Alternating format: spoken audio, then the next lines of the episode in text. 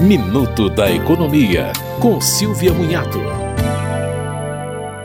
Os trabalhadores interessados em aprender e aperfeiçoar suas habilidades digitais podem usar o programa Caminho Digital, uma parceria entre o Ministério do Trabalho e a Microsoft. São mais de 50 cursos gratuitos em cinco linhas de aprendizagem: letramento digital, produtividade, introdução à programação, profissionalizante e cursos avançados em TI. É só acessar a plataforma Escola do Trabalhador 40, tudo junto, .org.br. Os cursos oferecem certificados. Para quem não sabe quais cursos fazer, a plataforma tem um teste de carreira ou um questionário que indica as melhores opções para cada pessoa.